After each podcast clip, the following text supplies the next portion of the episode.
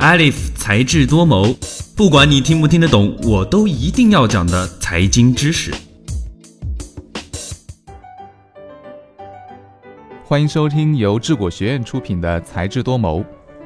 小米创始人雷军说过一句话：“创业就是要做一头站在风口上的猪，风口站对了，猪也可以飞起来。”这句话后来成为了创投圈的流行语。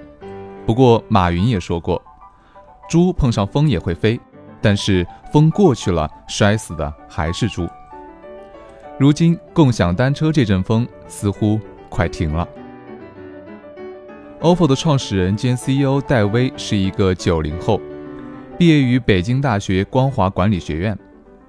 二零一四年，与四名合伙人创立了 OFO 共享单车，如今身家已经超过了五十亿元。而他呢，只有二十六岁。如果你以为他是屌丝逆袭高富帅的成功案例，那就太天真了。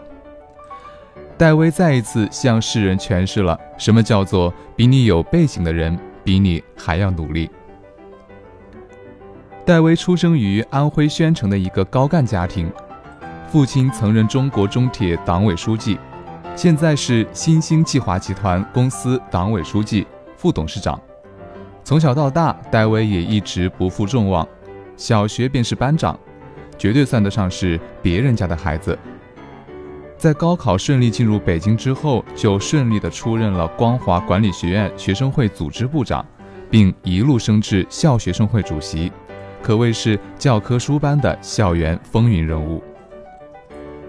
说到戴威的北大生涯，就不得不提到2012年闹得沸沸扬扬的北大贿选门。根据《京华时报》的报道，2012年8月25号。前北大教授邹恒甫在博客上贴出了一封实名举报信，署名为北大光华管理学院二零一零级本科生季宇，举报对象是当时北大的学生会主席戴威。举报信中称，戴威是高考移民，其父利用关系将他的户口迁到了北京，又通过关系拿到了北大艺术特长生的加分。在高考移民加上六十分的基础之上，走进了北大光华。入校之后，第一年通过贿赂当时的学生会主席，爆冷击败了众望所归的候选人，成为了光华院团委组织部长。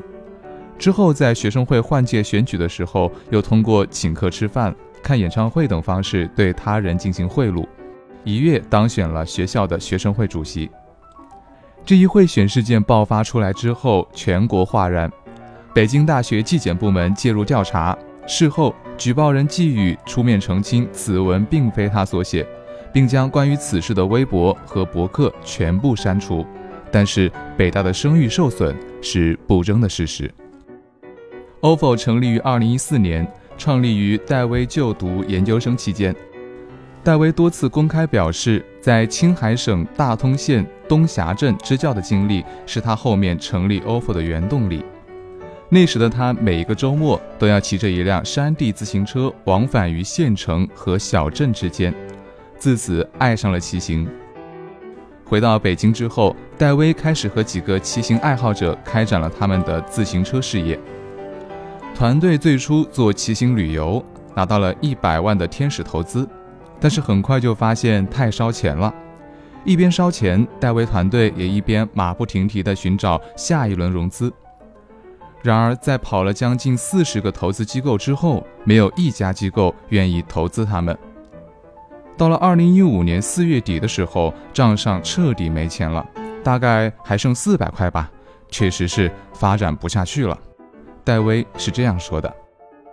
但是，无论戴威怎么说，他创业的初期很困难，家人朋友都不愿意支持，也无法抹去高干子弟带给他的创业便利。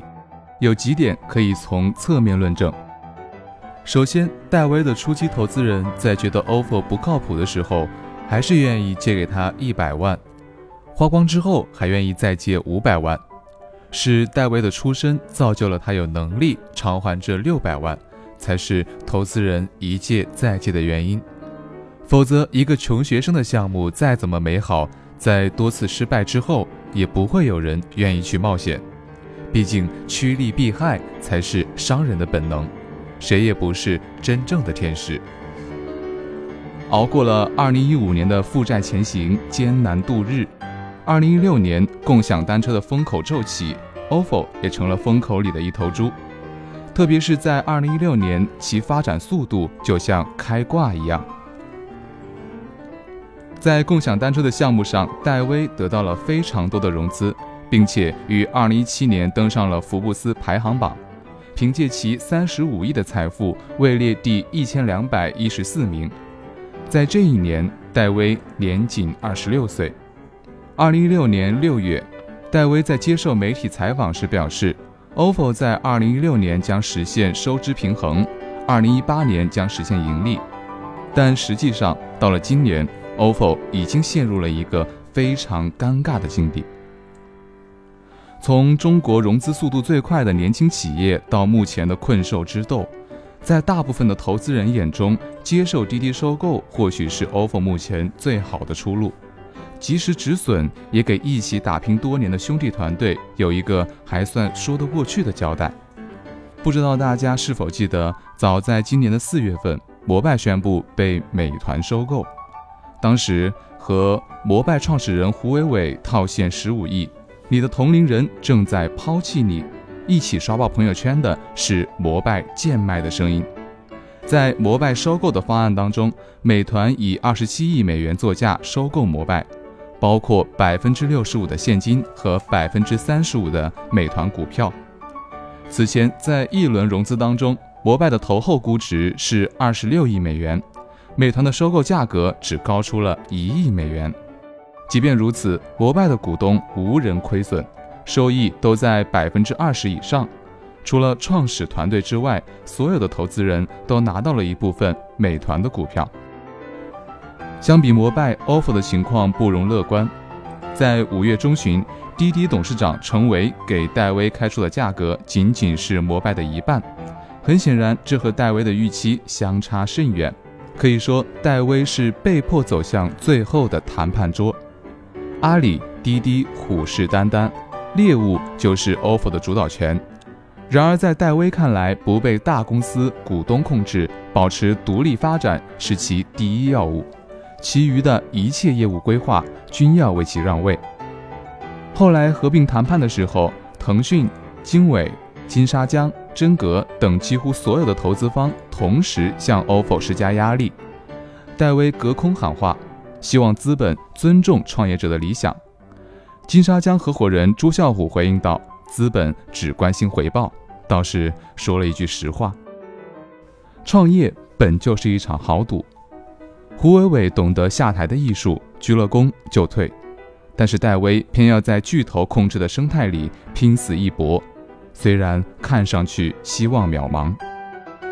如果说摩拜和 ofo 的结局是被资本催熟的共享单车，最终又回到了商业的本质。”究竟能不能赚钱养活自己呢？让我们拭目以待。持续收听才智多谋，获得更多实时资讯的解读。想要获得本期节目的文字版，欢迎关注智果学院的微信公众号，回复关键词“戴威”就能获得本期的文章推送了。今天的节目到这儿就结束了。本期节目的文字稿我们会在智果学院的官方微博中同步更新，喜欢就请给我们点赞吧。我们下期再见，拜拜。